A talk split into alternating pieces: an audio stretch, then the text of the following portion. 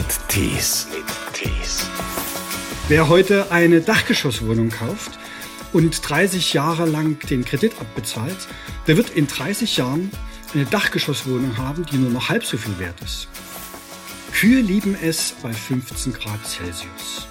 Wir werden aber Mitte des Jahrhunderts 40 Grad und mehr in Deutschland haben. Also Mitte dieses Jahrhunderts wird es diesen Wald nicht mehr geben und das betrübt mich schon sehr. Das Klima in Deutschland wird sich verändern. Im Jahre 2050 wird es bei uns im Durchschnitt mindestens zwei Grad wärmer sein. Aber wie wird unser Leben dann aussehen? Was sind die konkreten Folgen dieser Klimakrise für Deutschland? Die haben die Journalisten Thoralf Staud und Nick Reimer recherchiert und beschrieben in einem neuen Buch Deutschland 2050, wie der Klimawandel unser Leben verändert wird. Nick Reimer ist uns aus Berlin zugeschaltet. Hallo in die Hauptstadt. Guten Tag. So, im Moment genießen ja viele die Hitze in diesen Tagen. Die Nächte waren dazu auch noch sehr, sehr erträglich. Die Sommer 2050 werden ganz bestimmt anders aussehen. Ne? Sie sagen es, ähm, zwei Grad wird Deutschland bis Mitte des Jahrhunderts wärmer, verglichen mit der vorindustriellen Zeit. Ja. Das heißt, die Anzahl der Hitzetage wird sich verdoppeln. Mhm. Also die Tage, an denen es über 35 Grad ist, Ja. warm ist. Die Zahl der tropischen Nächte wird sich verdoppeln. Also Nächte, wo das Temperatur, äh, die, die Temperatur nicht mehr unter 20 Grad fällt. Wir werden auch Kälte weiterhin bekommen, also knackige Kälte im Winter, obwohl die Winter insgesamt viel wärmer, viel kürzer werden, wird es trotzdem Kälteereignisse geben. Und es wird insgesamt ungemütlicher. Wir werden also viel stärkere Wetterextreme haben, als wir das heute kennen. Und für den Sommer selber bedeutet das was? Was bedeutet das zum Beispiel für das Wasser in den Badeseen? Was bedeutet es vielleicht für das Wasser in unseren Leitungen? Also Wasser, was wärmer wird, begünstigt Algenwachstum beispielsweise. Äh, die Algenblüte ist heute beispielsweise in der Ostsee schon ein großes Problem. Auch die Wassertemperaturen werden wärmer sein. Deshalb wird sich natürlich die ganze Flora und Fauna in unseren Seen verändern. Wir werden Dürreperioden haben. Die ersten Vorahnungen darauf haben wir im vergangenen Jahr 2018, 2019, 2020 gehabt. Da gab es bereits erste Gemeinden, die mit Trinkwasser versorgt von außen werden mussten, weil die eigenen Brunnen versiegt waren. Das wird zunehmen, einfach weil durch diese Dürre, durch diese Trockenheit die Grundwasserneubildung nicht mehr so funktioniert, wie wir es gewohnt sind. Der Grundwasserspiegel sinkt. Ähm, Städte wie Berlin werden ein Trinkwasserproblem kriegen. Was heißt Dürreperiode? Im Jahre 2050. Ich meine, wir verkraften ja mal so ein ein Jahr lang mal so ein bisschen Dürre. Ja, das verkraften wir noch. Aber eine Dürreperiode 2050 könnte wie extrem sein? Wenn wir uns den Wald angucken, dann sehen Sie, dass jetzt schon die drei Dürrejahre den Wald radikal angegriffen haben.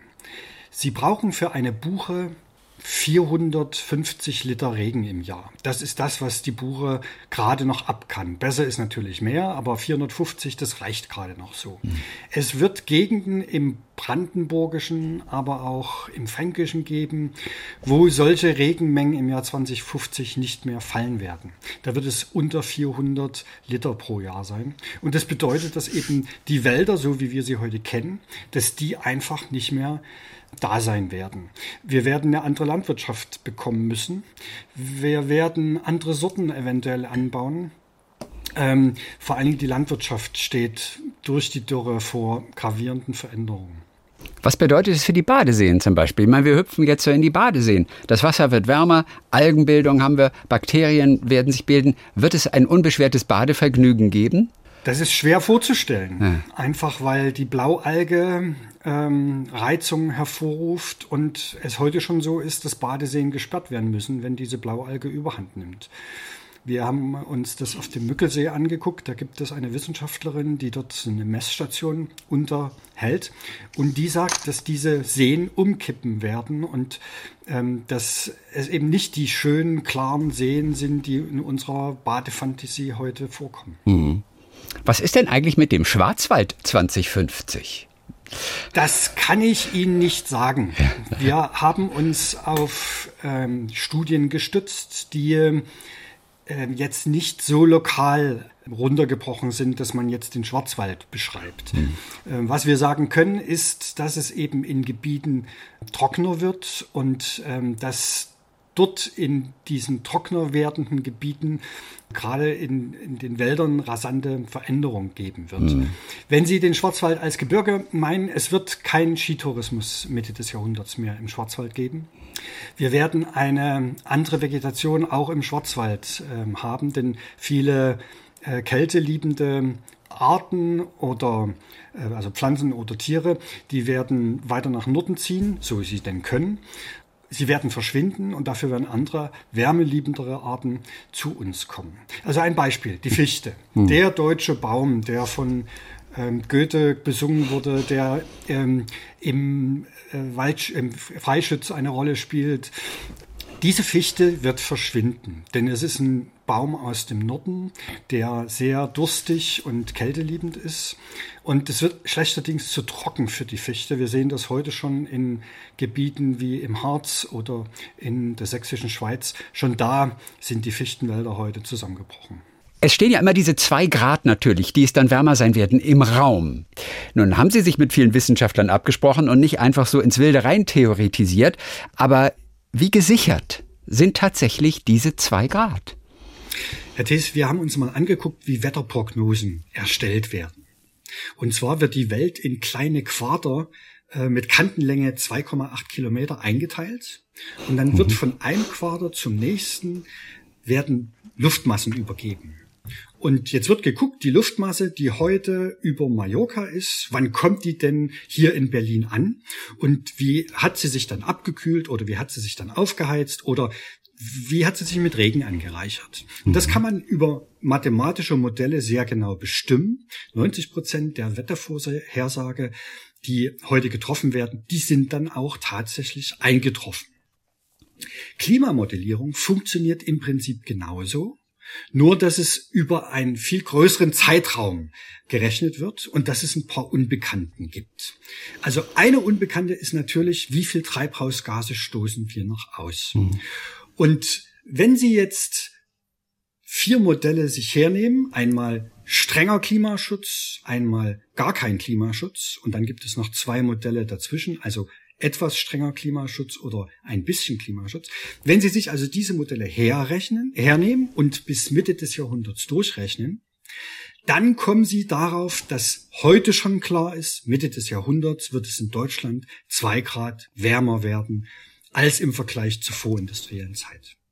Der, der, das Interessante an diesen äh, Klimaprognosen ist, man kann auch zurückrechnen. Man kann beispielsweise jetzt zurückrechnen ins Jahr 2005. Wie war denn da das Klima? Und nun haben wir Messdaten aus dem Jahr 2005, also Konzentrationsdaten in der Erdatmosphäre. Und wenn Sie jetzt zurückrechnen mit diesen Modellen, die die Zukunft berechnen, dann berechnen die Modelle ziemlich exakt, exakt das, was damals nachgemessen worden ist. Das heißt, die Modelle scheinen sehr gut die Wirklichkeit von morgen abzubilden. Und mhm. deshalb haben wir also 2050 als Referenz genommen, weil viele dieser Modelle eben bis ins Jahr 2050 oder bis Ende des Jahrhunderts gucken. Das war für uns Grund, auch Grund, Deutschland Mitte des Jahrhunderts uns anzugucken. Die Welt ist ja doch ganz schön berechenbar. Umso schlimmer, wenn man dann nichts macht. Sie haben Brandenburg gerade erwähnt. Brandenburg dröht ja wirklich die Verödung. Nun hatten wir in den letzten Jahren auch also durchaus mal eine Bewegung. Viele sind aus der Stadt weg und haben sich in Brandenburg etwas Schönes gesucht. Brandenburg hat etwas von Idylle, oft sehr einsam, aber das ist ja auch oft das Schöne. 2050, tja, wird man dann eher wieder in die Stadt wollen? Vielleicht? Das könnte aber problematisch werden. Die Städte müssen ganz besonders leiden. Also in Hamburg wird dann 2050, das haben Sie geschrieben, ein Klima herrschen wie in Pamplona in Nordspanien. Und wer wissen will, wie Berlin sich anfühlt im Jahre 2050, der kann einfach mal ins südfranzösische Toulouse fahren. Warum? Herr Tiss, wir wollten mit diesem Vergleich zeigen, wie sich das anfühlt. Also Sie sagten vor uns, Mensch, wenn es warm wird, dann freuen wir uns. Aber es wird ja nicht warm, es wird heiß, es wird richtig mhm. heiß. Und wenn Sie sich Städte im Süden, also so wie das Klima heute in San Marino ist, wird es dann 2050 in Köln sein. Die Städte sind ganz anders gebaut. Ja, da gibt es äh, kleine, enge Gassen, die Schatten spenden. Da gibt es kleine Fenster mit Fensterläden davor. Da wird im äh, in der Mittagszeit eine Siesta gehalten, weil es eben zu heiß ist, um da zu arbeiten. Also die Städte, die hier gebaut wurden, die hier über viele Jahrhunderte entstanden sind, die sind eben nach dem Klima, das hier herrschte die ganze ja. Zeit, gebaut worden. Und wenn Sie sich diese Städte aus dem Süden angucken, dann kriegen Sie ungefähr eine Vorstellung, wie es sein wird in Berlin. Und wenn Sie dann noch einrechnen, dass Berlin eben nicht vorbereitet ist, baulich auf so etwas, dann wird klar, dass Hitze ein echtes Problem ist. Es ist bereits dann, heute so, dass in Deutschland mehr Menschen durch Hitze sterben, als es Verkehrstote gibt. Dann wäre es ja keine schlechte Idee für alle Häuser, die fortan gebaut werden, auch in Deutschland, die erstmal weiß zu bauen. Das lässt sich natürlich auch relativ schnell machen und vor allem auch mit kleinen Fenstern. Das heißt, auch die ganze Architektur in Deutschland würde sich auch schon in den nächsten Jahren durchaus ändern, wenn wir mitdenken. Der Witz ist, dass wir ja durch Erfahrungswissen geprägt sind. Ich war gerade selbst Bauherr und was habe ich gemacht? Ich habe mir ins Dachgeschoss große Fenster eingebaut. Als mein Co-Autor mich besucht hat, hat er gesagt, sag mal, du bist doch vom Fach, du hättest das doch wissen müssen. Und ja. ich stehe jetzt da und denke mir, oh, das war unter Umständen nicht so super klug. Also wir haben gewisses Erfahrungswissen ja. und ähm, dieses Erfahrungswissen prägt unser Handeln. Das Erfahrungswissen wird aber grob entwertet bis Mitte des Jahrhunderts und man wird so schnell Städte schlechterdings eben an die neuen Temperaturen nicht anpassen können. Ist erstaunlich. Sie haben das Buch geschrieben, Sie beschäftigen sich seit so vielen Jahren mit Klima und das ist ein Aspekt, an den Sie nicht gedacht haben. Dabei wissen Sie, dass es eine ganz schlechte Idee ist, sich in heutigen Zeiten zum Beispiel, 2021, eine Dachgeschosswohnung zuzulegen. Das ist im Prinzip Idiotie oder das ist wie Geld aus dem Fenster werfen. Das war der Punkt bei diesen Recherchen, dass wir selber so Aha-Erlebnisse hatten. Wir haben also mit einem Bauexperten gesprochen, der gerade für sein Kind eine Wohnung sucht ja. ähm, und auch bereit ist, Geld zu investieren. Und der sagte uns, wenn Sie ein Erdgeschoss irgendwo finden, das ja. wäre super. Und dann haben wir gesagt, wieso denn Erdgeschoss? Und dann hat er gesagt, nee, weil das Erdgeschoss die Belletage der Zukunft ist. Ja? Wer heute eine Dachgeschosswohnung kauft, und 30 Jahre lang den Kredit abbezahlt, der wird in 30 Jahren eine Dachgeschosswohnung haben, die nur noch halb so viel wert ist. Weil so gut kann man eine Dachgeschosswohnung gar nicht dämmen, dass die bei 40 Grad im Sommer noch bewohnbar ist. Das ist so der Punkt, wo wir auch gemerkt haben, dass die 30 Jahre, also Deutschland 2050, hm. dass das ja nicht übermorgen ist, sondern dass das direkt an unser heutiges Leben ranreicht. Entscheidungen, die hm. wir heute treffen, siehe meine großen Fenster, die werden eben bis Mitte des Jahrhunderts unser Leben prägen. Oder kann man da ganz schnell kleine Fenster draus machen, letztendlich, wenn es nötig ist? Ich ähm, bin mir noch nicht ganz sicher, wie ich das Problem lösen werde. Ich hoffe auf sowas wie solares Kühlen. Ich glaube, das wird ähm, eine große Innovation werden ähm, oder sein. Das wird es bestimmt in fünf Jahren geben. Also, dass man nicht mehr mit Solarthermie heizt, sein Wasser heizt, sondern dass man mit Solarthermie kühlt. Das wird vielleicht mein. Aber daran sehen Sie, wir werden Städte mit Klimaanlagen bekommen. Das, was heute noch die Ausnahme ist, das wird Mitte des Jahrhunderts nahezu normal sein. Zumindest in den Neubauten. Im Bestand ist es so, dass uns Krankenhausdirektoren gesagt haben, ich wüsste gar nicht, wo ich die Kabelschächte hinlegen soll.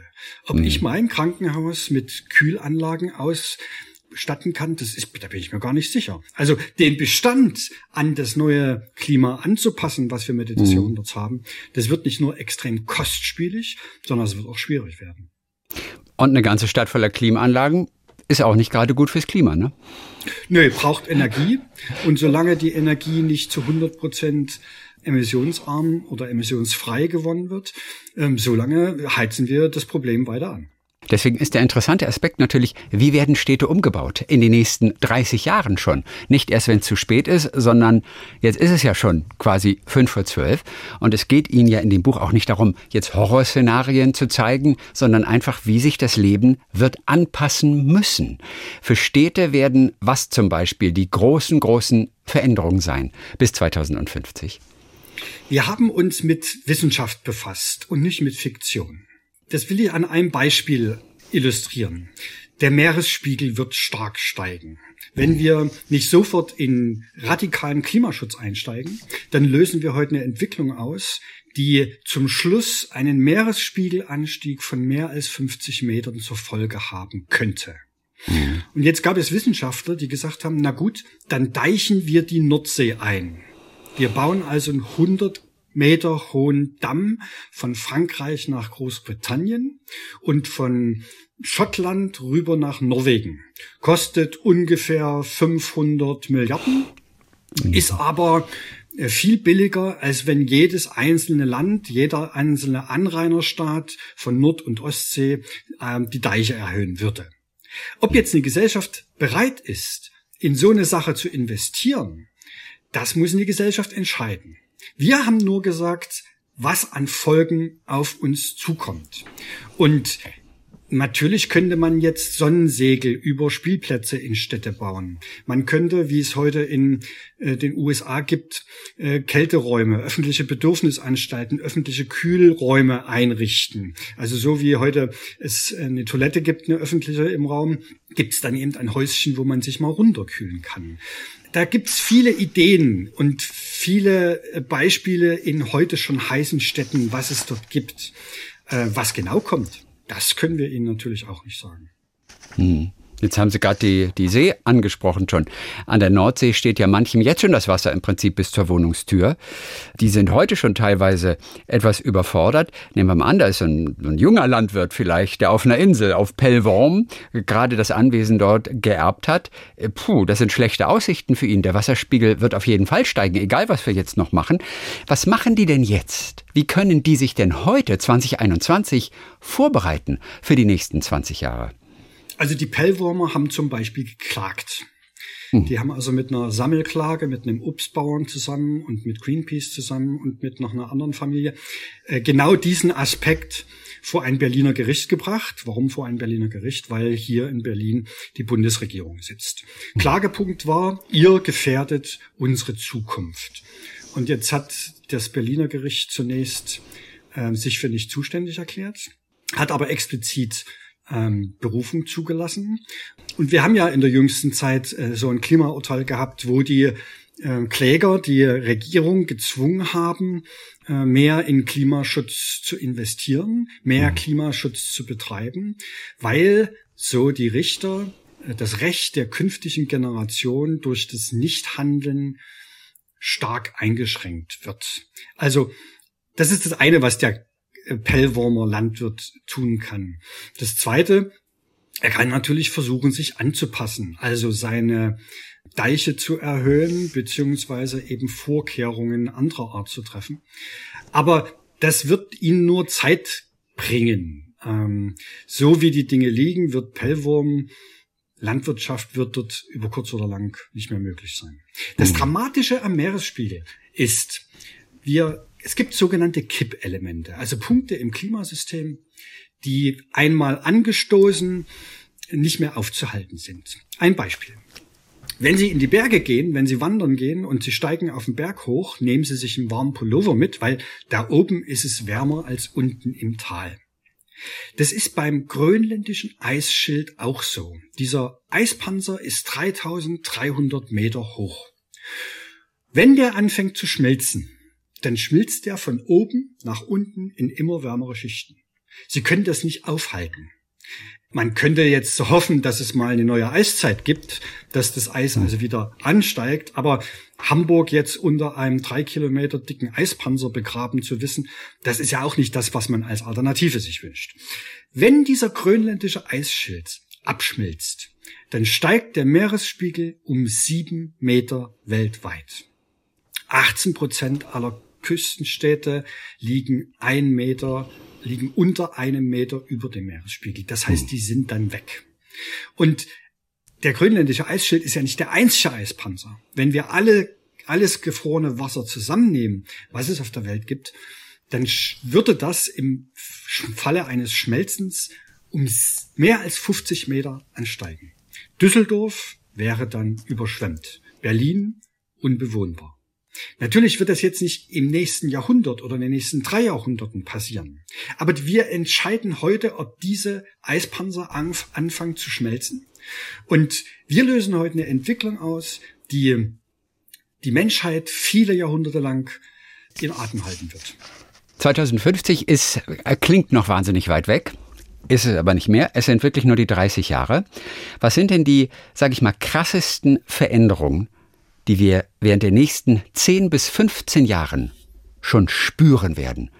Also für mich ist tatsächlich die krasseste Veränderung, dass der Wald, den ich so liebe, dass der nicht mehr da ist. Ich liebe die Mark Brandenburg. Ich bin sehr häufig dort. Ich paddle sehr gerne. Ich bin gerne in der Natur. Diese Natur wird sich komplett ändern. In Brandenburg, so steht es zu befürchten, werden 35 Prozent der Artenvielfalt verloren gehen. Es werden zwar neue Arten hinzukommen, aber es werden viel mehr Arten verschwinden, als wir neu hinzukommen. Und es wird Mitte des Jahrhunderts, und das ist in der Tat nicht so weit hin, wir sind beide aus der DDR, wir beiden Autoren, mhm. wenn wir uns 30 Jahre zurückerinnern, da war gerade Wende beziehungsweise Wiedervereinigung. Das ist also in unserem Background doch sehr nah. Also Mitte dieses Jahrhunderts wird es diesen Wald nicht mehr geben und das betrübt mich schon sehr. Und auch die Landwirtschaft wird natürlich nicht mehr die sein von heute. Auch die muss sich anpassen. Was machen wir mit den Kühen? die mit diesen Temperaturen ja gar nicht klarkommen werden. Zwei Grad mehr sind für Kühe ein großes Problem oder schaffen die es, sich anzupassen? Kühe lieben es am ja, temperaturfühligsten bei 15 Grad Celsius. So, das heißt 30 Grad ist doppelt so viel. Wir werden aber Mitte des Jahrhunderts 40 Grad und mehr in Deutschland haben. Das bedeutet, dass diese Tiere nicht nur Hitzestress leben, sondern dieser Hitzestress wird für sie lebensgefährlich. Es gibt nun äh, Entwicklungen, dass der, der klimaneutrale Stall, also ein gläserner Stall, wo die Kühe in einem temperierten ähm, Lebensumfeld leben, das könnte eine, eine Maßnahme sein, aber es könnte eben auch genauso gut sein, dass wir Milchwirtschaft, so wie wir sie heute in Deutschland haben, dann nicht mehr vorfinden werden. Landwirtschaft insgesamt ist natürlich dramatischen Veränderungen ausgesetzt. Die Digitalisierung spielt eine Rolle, die Chemie, die grüne Gentechnik. Ähm, da ist schwer vorherzusehen, was es für Entwicklungspfade gibt. Mhm. Klar wird allerdings sein, dass in Deutschland die sogenannte Bewässerungslandwirtschaft steigen wird. Okay. Äh, wir haben also heute zwei Prozent der Landfläche, der landwirtschaftlich genutzten Fläche, die bewässert wird. Das wird sich deutlich steigern. Mhm. Und wenn Sie die Gesamtwasserbilanz sich angucken, Wasser wird also knapper. Mhm. Aber es gibt immer mehr Verbrauch. Selbst wir Menschen verbrauchen in einem heißen Sommer mehr Wasser als in einem kühleren, einfach weil wir häufiger duschen. Mhm. Das heißt, die Konkurrenz um Wasser, die wird steigen. Wie dramatisch könnte das werden? Der Kampf um Wasser? Nun, das haben wir jetzt schon gesehen in Brandenburg. Äh, bei mir um die Ecke will sich Tesla ansiedeln mit einer großen Fabrik. Und da sind mhm. die Leute auf die Straße gegangen, weil gesagt worden ist, Tesla gräbt uns unser Wasser ab.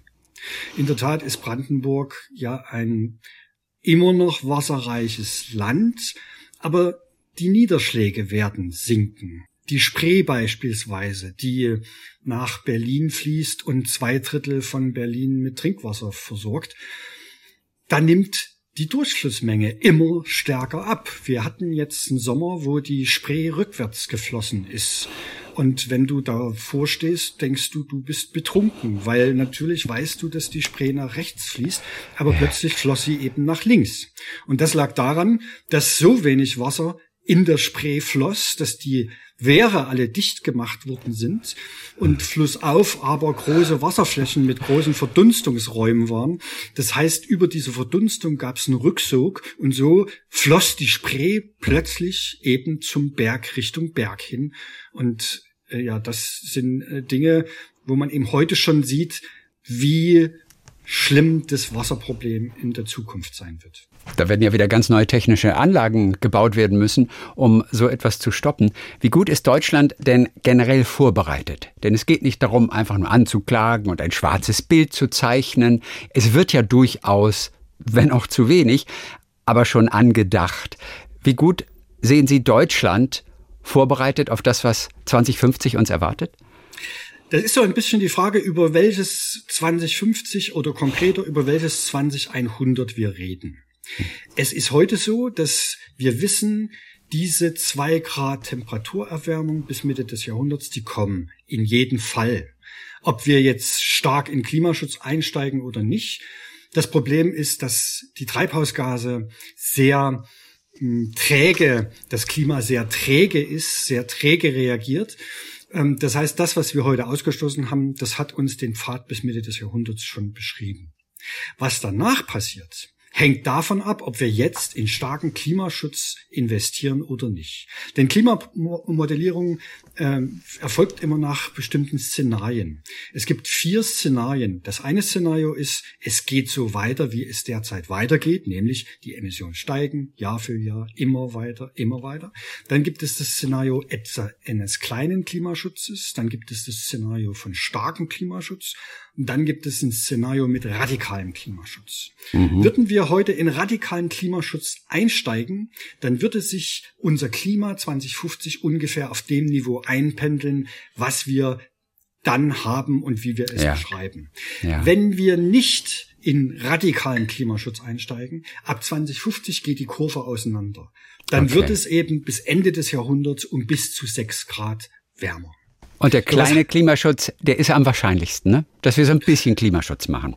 Na, im Moment ist es gar nicht äh, wahrscheinlich, weil oh. wir machen gar keinen Klimaschutz. Gar kein. Selbst, mhm. selbst im Corona-Jahr sind die Emissionen weltweit um 1,8 ppm gestiegen. Parts per Million, das ist die Einheit für äh, dieses Problem. Und normalerweise steigen die so zwei bis drei ppm jedes Jahr. Und nun gab's Corona mit Lockdowns, mit äh, Wirtschaftsniedergängen, äh, mit. Und da war doch die äh, Luft aber so sauber teilweise. Das hat man doch gesehen. Äh, ja, das stimmt, weil das, das Fliegen fehlte. Ähm, aber saubere Luft heißt ja nicht, dass wir nicht das CO2-Problem trotzdem weiter anheizen. Und ja. das war eben leider so. Die Emissionen sind weiter gestiegen. Also wir haben noch nicht mal eine Vorstellung, was leiser Klimaschutz bedeuten soll. Also auch wir hier in Deutschland nicht, denn wir Deutschen sind schlimme Klimafräsler. Wir mhm. sind für zwei Prozent des weltweiten Emissionsniveaus verantwortlich, obwohl wir gerade mal ein Prozent der weltweiten Bevölkerung äh, stellen. Würden also alle also so leben, leben wie wir, ähm, dann wären diese Kippelemente schon längst umgekippt und dann bräuchten wir hier über Klimaschutz gar nicht mehr zu reden, weil das sind eben diese gefährlichen Momente. Ich will dir noch ein Beispiel nennen. Der Permafrost. In diesem Permafrostboden sind wie in so einer Tiefkühltruhe Treibhausgase eingefroren, festgefroren. Mhm. Und zwar doppelt so viel Treibhausgase, wie heute in der Atmosphäre sind. Wenn es immer wärmer wird, dann taut dieser Boden. Und dann gibt dieser Boden diese Treibhausgase frei. Und zwar ähm, große Teile von Sibirien, äh, von Alaska, äh, von Nordkanada sind eben dauergefroren. Und der, die Grenze dieses dauergefrorenen Bodens sind schon 100 Kilometer Richtung Norden gezogen.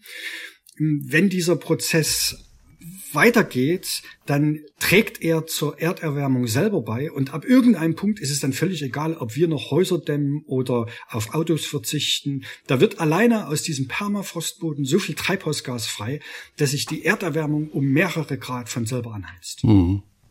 Wir können das dann nicht mehr aufhalten. Und mehr Hitze, mehr Erwärmung heißt natürlich auch, dass zum Beispiel die Produktivität abnimmt. Wir alle leiden unter Hitze und sind nicht mehr so leistungsfähig. Das wird ein Problem für die Wirtschaft. Was wäre eine mögliche Lösung dafür? Zum Beispiel, was könnte sich ändern, um diese Produktivität wiederherzustellen? Nun, wir Menschen sind Wärmemaschinen. Also wenn wir uns beide jetzt hier unterhalten, entsteht Wärme. Und die muss abgeführt werden. Und bei den Temperaturen, die wir jetzt haben, ist es relativ gut möglich. Also bei mir im Zimmer sind es vielleicht 25 Grad. Ähm, von meiner Körpertemperatur 37 Grad bis zur 25 Grad Umgebungstemperatur. Da ist ein Spielraum, da kann man diese Wärme abgeben. Aber wenn Sie in einem 40 Grad warmen Klima, in einer 40, äh, an einem 40 Grad warmen Tag äh, draußen Bauarbeiter sind, dann können Sie diese Wärme nicht mehr abgeben. Und dann geraten Sie als Mensch in Hitzestress und das bedeutet, dass sie irgendeinen Kreislauf in Gefahr bringen, dass sie äh, Körperfunktionen in Gefahr bringen, dass es, dass sie dringend sich abkühlen müssen, dass sie trinken müssen, ähm, dass sie dringend eine Temperaturdifferenz brauchen, die unter 37 Grad ist, weil sie können sonst die Wärme, die sie gerade, wenn sie auf dem Bauarbeiten produzieren, ja. können sie nicht abgeben. Aber das was heißt, ist eine Lösung? Nachts arbeiten? Werden wir mehr nachts arbeiten in Zukunft? Wir werden zumindest eine Siesta bekommen. Okay. Wir werden sowas wie ein Schlechtwettergeld im Sommer bekommen, weil völlig klar ist, dass ein Dachdecker, der auf einer Betonbahn steht, die sich aufheizt bis auf 60 Grad, da, völlig klar, dort können sie einfach nicht mehr arbeiten. Ähm, wir werden eine Anpassung an solche Extremtemperaturen bekommen müssen. Und das geht bis dahin, dass wir eben andere Werkshallen brauchen. Wenn Sie sich die Leichtbauhallen heute angucken, na gut, an einem warmen Tag machen Sie vorne das Tor auf, hinten das Tor auf und hoffen, dass der Wind einmal durchbläst. Aber wenn Sie das zehn Tage hintereinander haben, dann ist es schlechterdings nicht möglich, in solchen Leichtbauhallen dann noch zu arbeiten.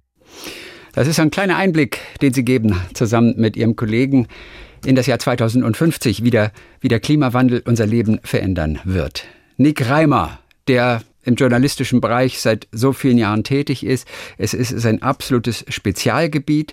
Sie haben vorhin auch gesagt, und das vielleicht noch zum Schluss, Sie sind ja in der DDR groß geworden und haben dort auch damals die erste überregionale Umweltzeitschrift gegründet. Wer hat denn da auf Sie gehört? Wie schwer war es, eine solche Zeitschrift dort zu etablieren? Also die Zeitschrift hieß Ökostroika. Ökostroika. nun nach der Perestroika, also nach dem Umbau der Gesellschaft, auch den Umbau unseres Umgangs mit der Natur brauchten. Und mhm. im Leitartikel äh, schrieb der damalige Herausgeber, äh, mein Vater, diese Ökostroika funktioniert nur mit einer Egostroika. Wir müssen also unseren Umgang mit Ressourcen, mit Mensch, äh, mit, mit Umwelt äh, korrigieren. Yeah. Das war damals eine verrückte Zeit. Ich komme aus Freiberg, aus einer Stadt, die äh, die Bundmetallurgie-Zentrale der DDR war. Ja, wir hatten, in Sachsen, mhm, Freiberg in Sachsen. Die, mhm. die vitaminreichste Luft, sagte der Volksmund da. A, B, C Vitamine. Arsen, Blei, Cadmium. In Berlin gab's äh, in, in Freiberg gab's schlimmste Umweltsünden, die höchste Missgeburtenrate in Mitteleuropa, die Fehlge höchste Fehlgeburtenrate in Zentraleuropa. Das war also ein Thema, was uns umtrieb. Und ich war ähm, Mitglied im neuen Forum, im Sprecherrat, dort für mhm. Medienfragen zuständig und sollte mich darum kümmern, eine eigene Zeitung zu gründen. Mhm. Denn das war wichtig damals. Die Opposition hatte kein eigenes Sprachrohr. Und so machten wir uns auf den Weg, nach Know-how zu suchen, wie macht man denn Zeitung? Ja, und, und wir sind wir im Jahre 89, 90, ne? Wendezeit nochmal, um 89, allen das klar zu machen, genau. 90 und als wir soweit waren mit unserer Analyse, war die Zeit des neuen Forums vorbei. Und dann mhm. haben wir gesagt, gut, dann machen wir eben jetzt eine eigene Umweltzeitung und haben uns relativ blauäugig reingestürzt und eben dann im Juni, Mai 1990 kam die erste Ökostroika heraus. Wie schwer war es, sich über Wasser zu halten, auch mit dieser Zeitschrift? Oder mussten Sie gegen viele Windmühlen kämpfen? Am Anfang war es gar nicht schwer, weil der Postzeitungsvertrieb der DDR so organisiert war, dass die Zeitung einem abgekauft worden ist. Also unsere gesamte Auflage wurde uns abgekauft. Schwer wurde es, als dann sozusagen die Verkaufszahlen zurückkamen, denn von der nächsten Auflage wurden die Dinge abgezogen, die eben nicht verkauft wurden. Ähm, und da sah es plötzlich so aus, dass die Auflage von 50.000 viel zu hoch war natürlich ähm, dass wir beim nächsten Mal dann bloß noch 12.000 gedruckt haben. Und auch die sind wir nicht losgeworden, denn das war ja sowas Russisch und mit so was Russischen wollte man ja nichts mehr zu tun haben. Also insofern war vielleicht auch der Name nicht ganz so klug gewählt und natürlich gab es ganz schnell mit Natur oder dem Grünstift aus der westdeutschen äh, Publikationsschmiede Magazine, die wesentlich professioneller waren. Ja, wir haben zwei Jahre durchgehalten, zweieinhalb mhm. Jahre durchgehalten und dann waren wir pleite. Aber ich bin eben dadurch zum Journalismus gekommen. Jawohl. Eigentlich bin ich von Hause aus Energie- und Umweltverfahrenstechniker. Techniker. Mhm. Und ich habe versucht, mein technisches Wissen mit dem Journalismus zu kombinieren und bin so Umweltjournalist geworden und habe mhm. tatsächlich zwei, äh, 1995 das erste Mal über eine Weltklimakonferenz geschrieben und bin seitdem eben mit diesem Thema auch verbunden. Für die Berliner Zeitung wahrscheinlich für die Sie dann 93 angefangen haben zu arbeiten, später so dann für die, für die Taz und viele, viele andere Medien. Also diese Wendezeit mit dieser Öko-Zeitschrift, äh, das waren abenteuerliche Zeiten, aber wahrscheinlich nicht so abenteuerlich wie das, was uns erwartet. 2050 ja, aus heutiger Sicht. Ne? Das ja, ist nochmal ein ganz anderes Abenteuer. Vor allen Dingen waren das Zeiten, wo wir Menschen merken konnten, hey, deine Stimme zählt. Wenn du mhm. dich engagierst, kannst du Veränderungen schaffen. Die Veränderungen, die gekommen sind, sind nicht so geworden, wie ich mir das gewünscht hätte. Ich hätte mir in der Tat ähm, eine Gesellschaftsform gewünscht, die eben nicht mit Profit und Kapitalismus arbeitet. Mhm. Aber es hat gezeigt, dass wenn sich kollektiv engagiert, dann kann man sehr wohl etwas ändern. Und das ist ein Bewusstsein, Selbstbewusstsein, was viele Ostdeutsche noch heute in sich tragen. Und deshalb hoffen wir, wir mhm. beiden Autoren, denn wir haben damals schon zusammengearbeitet, hoffen wir, dass wir mit unserem Buch ein Signal setzen können und dass jetzt tatsächlich ein Ruck durch die Gesellschaft geht und wir die Regierung zwingen, mit echtem Klimaschutz zu beginnen gesprochen wird drüber auf jeden Fall, auch dank dieses Buches natürlich. Deutschland 2050, wie der Klimawandel unser Leben verändert wird. Einer der Autoren dort ist der Umweltjournalist Nick Reimer. Dann sagen wir Dankeschön für heute und herzliche Grüße nach Berlin. Dankeschön zurück. Talk mit Tees.